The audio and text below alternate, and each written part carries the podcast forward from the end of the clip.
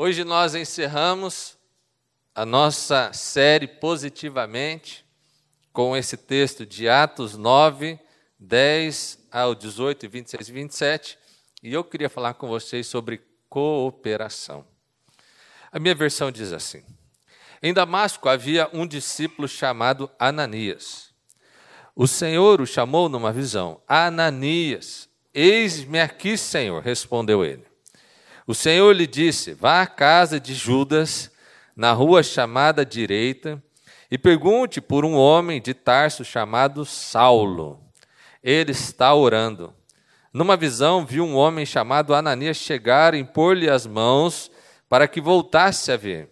E respondeu Ananias: Senhor, tenho ouvido muita coisa a respeito desse homem e de todo o mal que ele tem feito aos teus santos em Jerusalém. Ele chegou aqui com autorização dos chefes dos sacerdotes para prender todos os que invocam o teu nome. Mas o Senhor disse a Ananias: Vá, este homem é meu instrumento escolhido para levar o meu nome perante os gentios e seus reis e perante o povo de Israel mostrarei a ele quanto deve sofrer pelo meu nome. Então Ananias foi, entrou na casa, pôs as mãos sobre Saulo e disse: Irmão Saulo, o Senhor Jesus, que apareceu no caminho por onde vinha, enviou-me para que você volte a ver e seja cheio do Espírito Santo. Imediatamente, algo como escamas caiu dos olhos de Saulo e ele passou a ver novamente, levantando-se, foi batizado. Agora, versículo 26. Quando chegou a Jerusalém, tentou se reunir aos discípulos, mas todos estavam com medo dele, não acreditando que fosse realmente um discípulo. Então Barnabé o levou aos apóstolos e lhes contou como no caminho Saulo vira o Senhor, que lhe falara e como em Damasco ele havia pregado corajosamente em nome de Jesus. O texto que nós lemos é o texto em que Lucas ele vai o evangelista Lucas escreve Lucas e Atos, é uma continuação. Se você olhar assim, você vai perceber isso. Mas o texto de Atos, escrito por Lucas, ele tem por objetivo aqui no texto que nós estamos lendo, é, apresentar Saulo de Tarso, um perseguidor da igreja, e apresentar a sua conversão ao evangelho do nosso Senhor Jesus Cristo. Saulo, que você conhece como Paulo, era esse homem perseguia os cristãos, que tinha autorização do Estado para matar e prender cristãos. E aqui ele tem um encontro com Jesus e as pessoas têm medo desse tal do, do, do Saulo. E Deus fala para Ananias: Ananias, vai lá que eu quero fazer uma coisa na vida do Saulo através da tua vida. E aí o Ananias começa a reclamar, fala: Deus, mas esse homem, não sei o que e tal. Aí Deus fala assim: vai, filho, faz o que eu estou mandando, vai. Aí Deus fala uma coisa que eu achei bem interessante: né? vai lá e fala para ele das coisas que ele vai sofrer nessa vida. Aí o Ananias foi, né? Aí tipo assim, aquele, sabe que é teu amigo? Aí Deus fala assim, vai lá falar com ele. Ele fala, não, aquele teu amigo não, aquele, aquela pessoa que você não gosta muito. Aí Deus fala assim, vai lá falar com ele que eu tenho umas coisas para você falar para ele, que é tudo que ele vai sofrer nessa vida. Aí você fala, ah, então vou. ah, eu vou feliz. Oh, Deus, coisa boa dizer para essa pessoa. Vai sofrer muito. Brincadeira. Mas isso está no texto. Mas eu queria falar um pouco dessas relações com pessoas que aparentemente se, re, se mostram para nós como pessoas difíceis e pessoas dos quais nós não queremos nos relacionar. Paulo foi talvez o maior nome do Novo Testamento. A maior parte do Novo Testamento que nós temos foi escrito por esse homem. Mas esse homem foi encontrado por um tal de Ananias. E foi usado através da vida de Ananias para que esse homem virasse o evangelista que ele virou. Há um outro homem no texto que Deus usa para levantar Paulo, que é Barnabé. E a gente sabe que lá na frente Paulo vai brigar com Barnabé, né? Interessante isso, né? Barnabé que apresenta Saulo, Paulo, para os discípulos e coloca ele no círculo apostólico. Esse homem que cuida do Paulo, e depois Paulo vai falar assim: Ah, eu não quero nada com você, Barnabé, por causa de João Marcos. Outra história.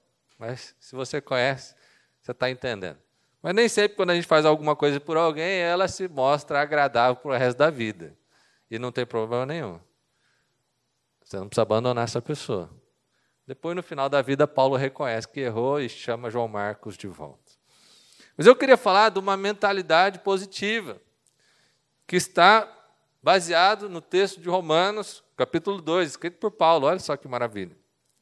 Versículo 2: Não se amoldem ao padrão deste mundo, mas transformem-se pela renovação da sua mente, para que sejam capazes de experimentar e comprovar a boa, agradável e perfeita vontade de Deus.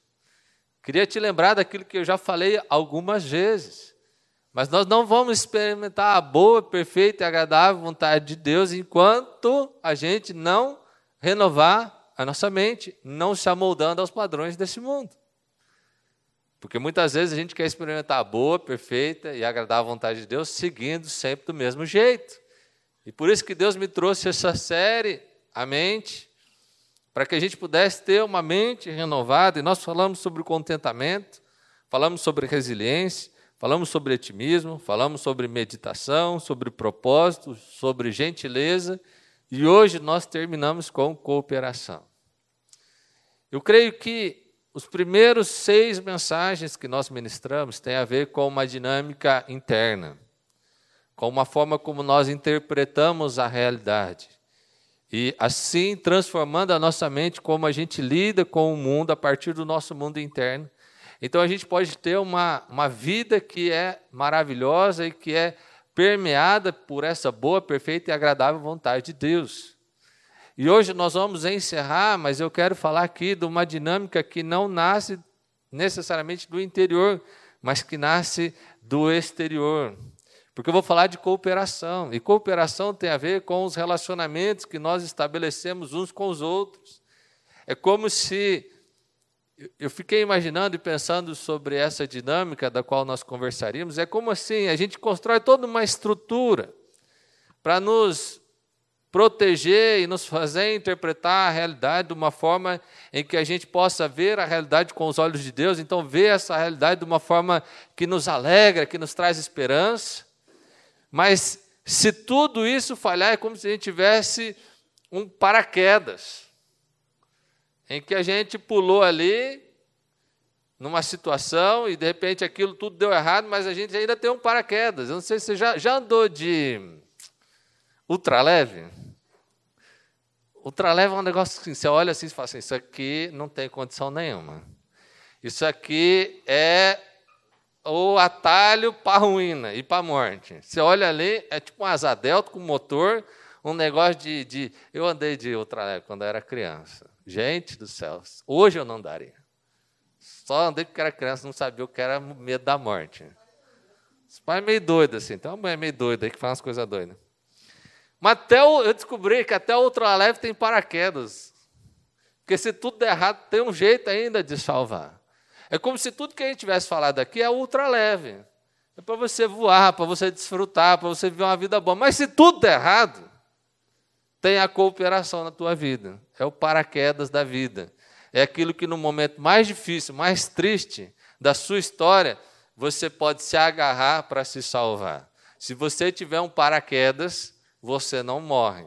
Mas se você andar num negócio lá e não tiver nada para te salvar no momento de, de, de, de dificuldade, provavelmente você vai se esborrachar e a queda vai ser dura de ser levantada. Tem um filme muito interessante, eu recomendo que você assista esse filme, chama O Homem que Mudou o Jogo. É com o Brad Pitt, então já tem um, um elemento a mais aí para você querer assistir o filme, né?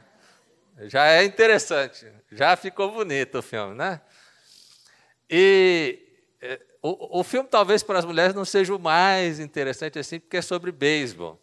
Mas esse filme ele tem uma ideia que é fenomenal. O Brad Pitt ele precisa e ele é baseado em fatos reais, então isso é muito interessante. Porque o Brad Pitt ele precisa construir um time para ganhar a liga de beisebol. Mas ele não tem dinheiro. Então, como é que você monta um time sem dinheiro? Não tem como. E no meio dessa crise, dessa epifania de que os melhores jogadores são aqueles mais bem pagos, ele se encontra com um estatístico. E o estatístico pega e monta um, um, um programa no computador que vai dizer: olha, tem vários excelentes jogadores que estão por aí disponíveis, que não são valorizados, mas que marcam pontos.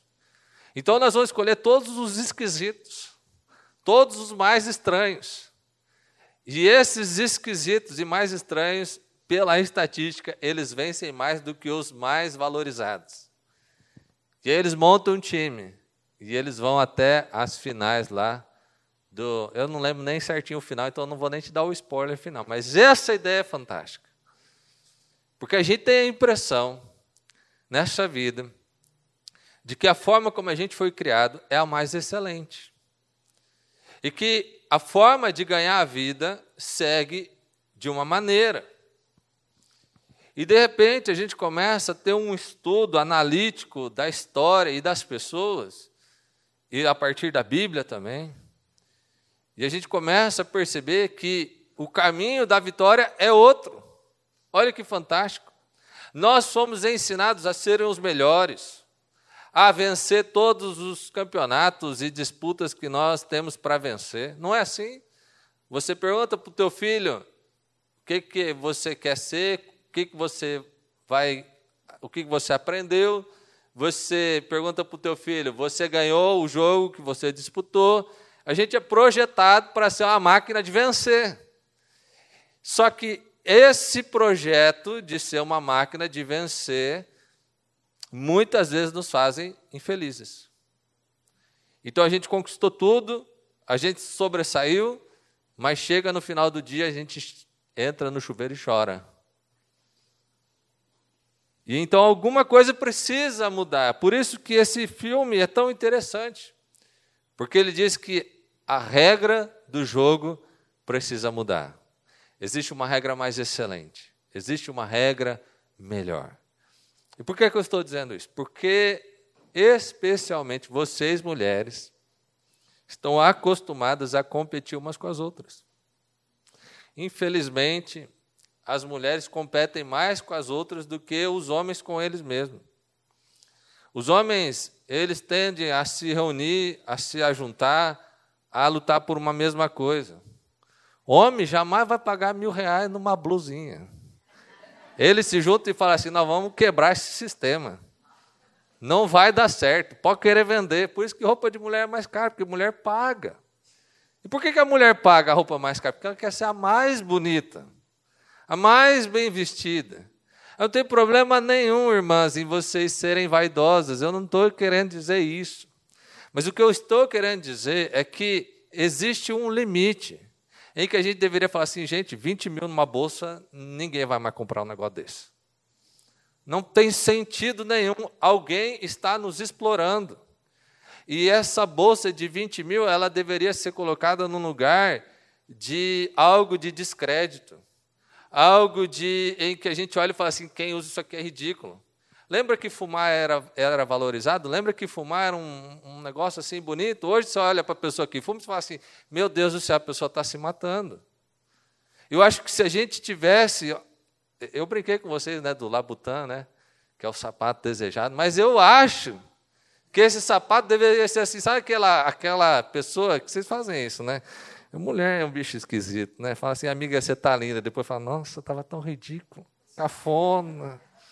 Ai, que voal assim. Eu, eu, lembro que tinha uma amiga minha, meu Deus do céu. É, moda é um negócio tão esquisito, né? Tinha umas mangas assim, aquela vinha assim, ó. Umas ombreiras assim. Eu falava, gente do céu, o que, que é isso? Mas a gente tinha que olhar para algumas coisas do mundo feminino como desse jeito que vocês olham para outras coisas. Falar, gente, isso aqui é um absurdo. Isso aqui não é bacana, não, isso aqui é terrível. A regra do jogo precisa mudar, a gente precisa cooperar, a gente precisa estar unida, vocês precisam ser alicerce, suporte. Gente, pensa bem, vai ter um casamento. Pensa aí que você vai num casamento mês que vem. Você já entra em pânico. O marido tem três infartos. Se ele sabe quanto custa uma maquiagem, um penteado e um aluguel de roupa, ele tem três infartos. Gente, 350 reais num penteado, uma maquiagem. Não, tem alguma coisa errada, não é possível. Eu não, eu não sou louco assim, sabe? Eu, não, eu, eu tenho compreensão que tem umas coisas que é difícil, que, mas 350 reais num cabelo, uma maquiagem que você vai fazer o cabelo e até chegar na festa, aquele caixa já desfez. Ou não é assim? Oh, gente, saiu maravilhosa do salão. Chegou na festa, já caiu tudo. E foi 350 conto aquele negócio. O aluguel do vestido, 700 pila, no mínimo. É um absurdo, porque sabe o que acontece? Você não tem vontade de no, no você fala assim, ah, fulana não merece todo o meu esforço para eu ir no casamento dela. Ou não é assim? Desculpa, mas é assim que a gente vive a vida. A gente para de ir na festa dos outros, a gente para de receber as pessoas em casa, porque para receber em casa precisa estar tudo maravilhoso, precisa ter a direita, a direita vir, e de preferência ela vir no outro dia também para limpar a bagunça de novo. Então, assim, a gente deixou de conviver, de valorizar as relações interpessoais, porque a gente estabeleceu que existe uma norma social que ela deve ser cumprida, e quando essa norma social não pode ser cumprida, eu prefiro não me relacionar. Olha que coisa, que mundo doido, que mundo maluco que nós estamos vivendo em que a nossa competição para ser perfeita, para ser vista pelo outro, pela outra, como um objeto ideal de aquilo que a gente imagina na nossa cabeça, fez com que pra, isso se tornou tão difícil que nós não nos relacionamos mais. A regra do jogo precisa mudar. Não dá mais para a gente seguir do jeito que a gente está vivendo. Está ficando insustentável. E sabe o que tem acontecido? As pessoas estão vivendo solitárias. E a solidão é o pior mal da sociedade humana. A solidão, teve um estudo que a comparou a você fumar dois maços de cigarro por dia. Ficar sozinho é a mesma coisa para a expectativa de vida do que você fumar dois maços de cigarro por dia. Dois maços de cigarro por dia é muita coisa, porque as pessoas que eu conheço que fumavam muito, fumavam um. E já era um absurdo. Agora, nós estamos criando uma sociedade que nós estamos cada dia mais doentes e não entendemos por quê. Por quê? Porque a gente estabeleceu que para a gente ter um relacionamento, a gente precisa cumprir uma norma muito complicada, muito difícil, e por fim, é melhor ficar sozinho. Só que se você ficar sozinho, você está nesse mundo sem o paraquedas da tua história. Por isso eu queria falar sobre esse texto rapidamente com vocês para que a gente possa estabelecer uma nova regra do nosso jogo. E que nós vamos ter outras prioridades. E que a gente vai deixar de lado um pouco essa loucura desse mundo que a gente estabeleceu como uma regra, para viver outro tipo de relacionamento, outro tipo de vida, outro tipo de princípio. Porque eu creio que os princípios da palavra de Deus são aqueles que vão fazer com que a gente fique em pé. Quando tudo der errado na sua vida, pense que você tem pessoas para cooperar. E a primeira lição que eu vejo nesse texto é que pessoas como uma positivamente cooperam com Deus nos relacionamentos. Eu fico pensando que nós temos ouvido muito isso. Se relacione com as pessoas que te fazem bem. Você é a média das cinco pessoas que você convive. E a gente está num, num mundo onde os relacionamentos eles são utilitaristas. Eles se tornaram uma forma em que a gente só se relaciona com aquela pessoa que pode nos dar algo em troca. E aí eu fico pensando em Deus falando com Ananias e falando assim: Ananias, você vai cooperar com a pessoa que tem tudo para te prejudicar. Já parou para pensar nisso? Deus fala assim: ó, vai lá se encontrar com Saulo. Ele fala: de jeito nenhum. Aquele homem quer me matar, como é que eu vou lá me encontrar com ele? Não, vai lá. Eu quero criar algo novo. Nada, Senhor, não vou, de jeito nenhum. Se fosse hoje, Não vou nem falar o nome do rapaz. Você já sabe quem é. Deus fala assim: vai lá se encontrar com ele. Eu quero que você converse com esse sujeito. De jeito nenhum. Impossível, Deus. Jamais!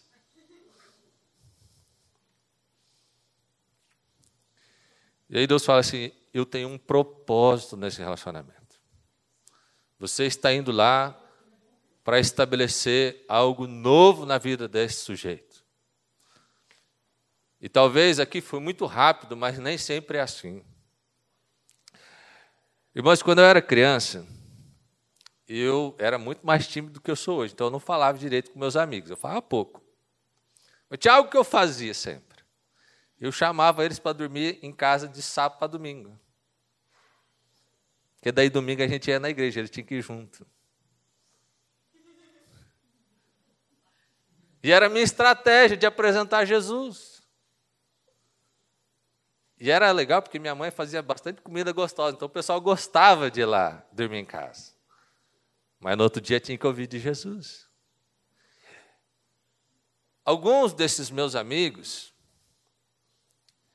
começaram a ficar tão doidos nessa vida que foi difícil manter o relacionamento. Mas alguns dias atrás, um desses amigos veio conversar comigo. Desses mais doidos que você pode imaginar. E o que eu senti naquele momento é que ele estava querendo se aproximar de Deus. 30 anos depois. Nem menos, né? Eu não sou tão velho assim.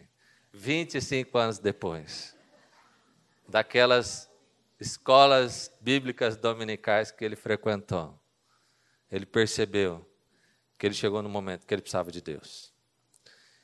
Eu creio que nós somos chamados a ser assim, mulheres que têm um propósito de Deus nos relacionamentos. Quando é que foi a última vez que você se relacionou com alguém com o objetivo de anunciar Jesus Cristo na vida dela. De dar o melhor que você tem. De pagar o preço por essa relação. É uma pessoa miserável. É uma pessoa terrível. É alguém que, se pudesse, te mataria. Esse é Saulo. Mas Ananias vai lá. Ananias vai impor as mãos. Ananias vai orar. Ananias vai curá-lo. Ananias vai levantá-lo como um profeta de Deus. Tenha relacionamentos com pessoas que não têm nada para te oferecer, porque são essas que te oferecem o melhor que você tem, que é o que você é. As pessoas que vão te fazer crescer, geralmente não são aquelas que são maiores que você, são aquelas que você pode servir. É isso que a Bíblia ensina. Por isso você não precisa se cercar das cinco pessoas mais bacanas que você conhece. Você pode se cercar das cinco pessoas mais miseráveis que você conhece.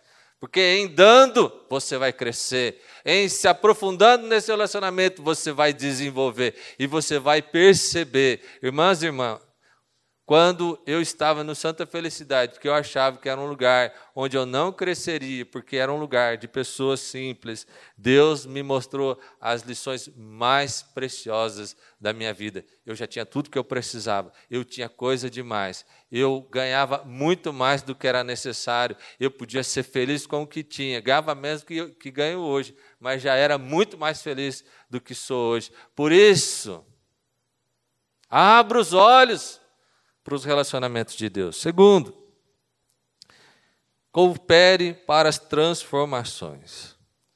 Sabe qual é o nosso maior problema? É que no fundo, no fundo, a gente queria ser igual Saulo. Esse é o nosso maior problema. A gente queria eliminar a concorrência.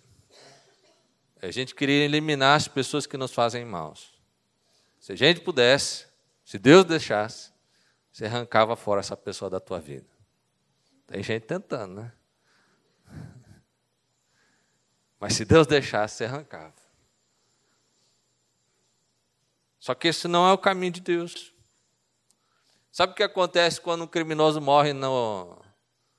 Quando um chefe de quadrilha morre lá no morro, surge outro no lugar. Quando uma pessoa ruim deixa de exercer uma função ruim, outra surge no lugar. Sabe quando as coisas mudam? Quando um homem de Deus, uma mulher de Deus vai lá e evangeliza essa pessoa ruim, porque ela continua no lugar, mas passa a ser outra pessoa. O texto diz que Saulo, ele deixava as autoridades confusas, porque ele era o perseguidor e agora ele era o proclamador do evangelho. E é isso que Ananias fez na vida de Paulo. Ananias não foi lá para matar Paulo, Ananias foi lá para convertê-lo em um aliado. Talvez na tua família tem uma pessoa, sempre tem, né? Deve ter um endemoniado. Não é verdade? Tem lá, você sabe quem é. Se você não sabe, cuidado, é você. Sempre tem. E tudo que a gente queria é que essa pessoa sumisse. Mas o que Jesus nos chama a fazer é pagar um preço para a transformação. Tudo que Jesus nos chama é amar essa pessoa até que ela mude. Tudo que Jesus pede é que a gente não desista dessas pessoas, porque se elas se transformarem, mudarem o seu coração e se tornarem uma nova pessoa, então a gente vai ter alegria, alegria plena na nossa família. Eu creio que nós precisamos andar uma segunda milha, nós precisamos ir adiante, nós precisamos continuar até que aquela pessoa que está cega passe a ver, aquele que está vivendo nas trevas vá para a luz. Talvez é um filho, talvez é uma nora, talvez é um marido, talvez é um parente que tanto te incomoda. Mude a forma como você vê essa pessoa. Enxergue o seu potencial. Enxergue o que Deus pode fazer na vida dela. Insista em amor, em misericórdia. Veja com os olhos de Deus. E eu tenho certeza que quando você vê a transformação dessa pessoa, você vai desfrutar de uma alegria sem limites. Porque ao invés de um inimigo, você vai ter um aliado, uma. A gente precisa sair desses relacionamentos de competição. A gente precisa sair dessa lógica destrutiva que a gente enfrenta, de que me fez mal, eu faço mal de volta. Ou passa a ignorar, né? Tem gente que fala assim: ah, pastor, eu perdoei, mas não vou conviver mais, não. Como assim? Perdoei, mas não vou conviver mais, não? Parece que é normal, né? Mas não é bíblico. Pode até ser comum, mas não é verdade. Porque o verdadeiro perdão é aquele que joga fora e transforma tudo novo. Você não vai esquecer, porque você não tem Alzheimer. Você tem, precisa tratar. Mas você vai ressignificar de uma relação de perdão, amor e compartilhar. Coopere para a transformação das pessoas que te fazem mal. Seja o agente de transformação nesses relacionamentos. E terceiro, Coopere com inimigos para ter aliados. Irmãs, a gente vive um mundo de relacionamentos muito superficiais. Relacionamentos que a gente não sabe quase nada sobre o outro, sobre a outra. Tem gente que, se eu perguntar qual é o sonho do marido, não vai saber responder. Tem gente que, se eu perguntar sobre a amiga, algumas coisas mais profundas, não vai ter como me dar resposta. Porque a gente vive nesse mundo de muitos relacionamentos, de muitos likes, muitos seguidores, muitas mensagens de WhatsApp, muitos encontros, pouca profundidade. O que traz esse paraquedas da vida não é o número gigantesco de amigos. Isso já foi estudado cientificamente, isso já está escrito na Bíblia. O que traz realmente um senso de pertencimento são amizades profundas. É interessante que Paulo começa a pregar e falar de Jesus. E ele já está dando testemunhos. Mas ele então é perseguido, precisa fugir e vai se encontrar com os apóstolos de Jesus. Só que esses apóstolos têm medo de Paulo e não querem recebê-lo. Porque Paulo foi chamado por Jesus, tem um, um, chamado sobrenatural, mas ele não tem o reconhecimento da comunidade. É muito interessante isso, que na Bíblia as duas coisas precisam acontecer. Você precisa ter uma experiência pessoal com Jesus, mas você também precisa ter o reconhecimento da comunidade. Aí chega alguém e fala assim: Eu conheço esse homem, o Barnabé. Fala, vou te ajudar, Paulo, vou te apresentar, vou falar quem você é, vou falar do que você tem feito, vou falar da tua conversão, eu vou te impulsionar, vou te levantar como um homem de Deus. E aquele que ora era inimigo, agora passa a ser um aliado e, consequentemente, mais à frente, vai ser um dos maiores aliados do Evangelho do Senhor Jesus. E a pergunta que eu queria falar com você é: você tem investido em relacionamentos assim? Em pessoas que você não quer ver junto de você tão somente, e nem tão somente bem junto com você, mas pessoas que você gostaria, mulheres que vocês escolheram para ver brilhar mais do que você, para ver ser levantadas ainda melhor e mais longe do que vocês. Eu acho que falta esse tipo de relacionamento nas nossas vidas. Em que a gente está muito preocupado em ter uma amizade que nos satisfaça, em ter alguém que seja bom conosco, mas alguém que não brilhe tanto assim, porque eu quero brilhar mais. Eu quero ser a estrela da onde eu estiver. E aí a gente não tem profundidade, a gente não tem intimidade, a gente não tem companheirismo, a gente tem competição. Barnabé, ele pagou um preço para que o evangelho crescesse ainda mais. Barnabé vai discutir com Paulo mais à frente. Barnabé estava certo. Mas Barnabé não deixa de insistir. Há um estudo chama Os Homens de Harvard. 268 homens que estão sendo acompanhados desde 1970 por pesquisadores. E esse estudo ele tem acompanhado esses homens para verem o que os faria felizes e bem-sucedidos. E se a gente pudesse resumir todo esse estudo em uma palavra,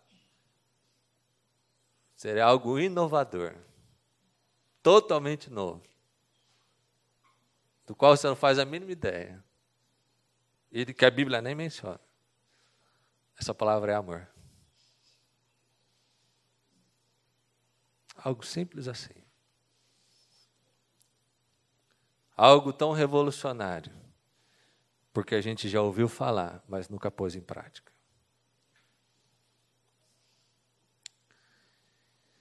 Eu sinto que se a gente continuar da maneira como nós estamos vivendo, nós vamos estar cada dia mais adoecidos.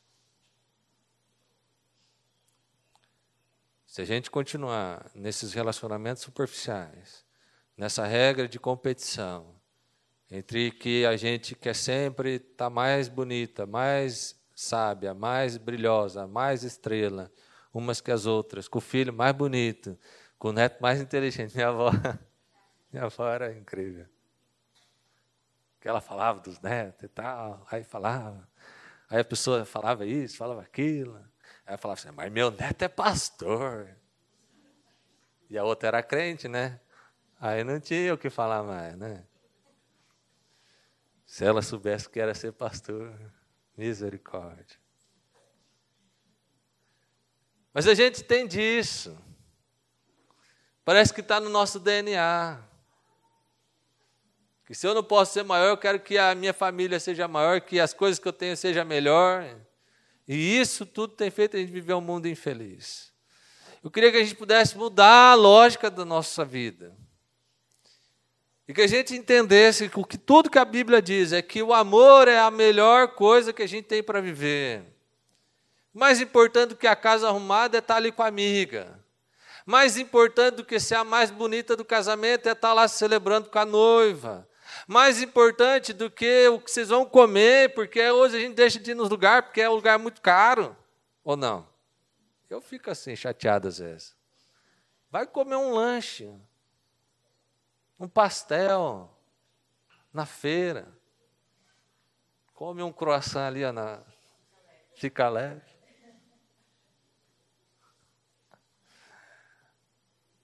Vamos aproveitar as coisas simples da vida, as mais importantes.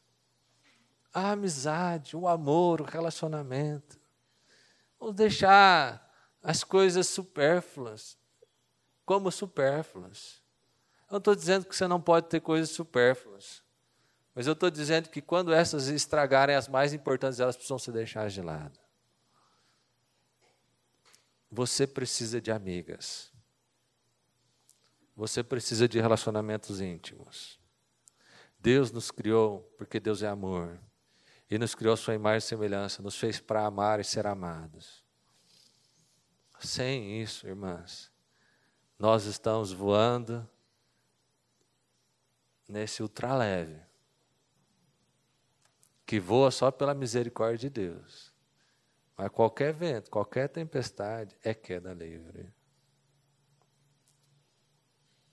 Se você não tem uma amiga, alguém íntima, que você pode abrir o coração, invista nisso hoje. Comece isso hoje. Seja intencional.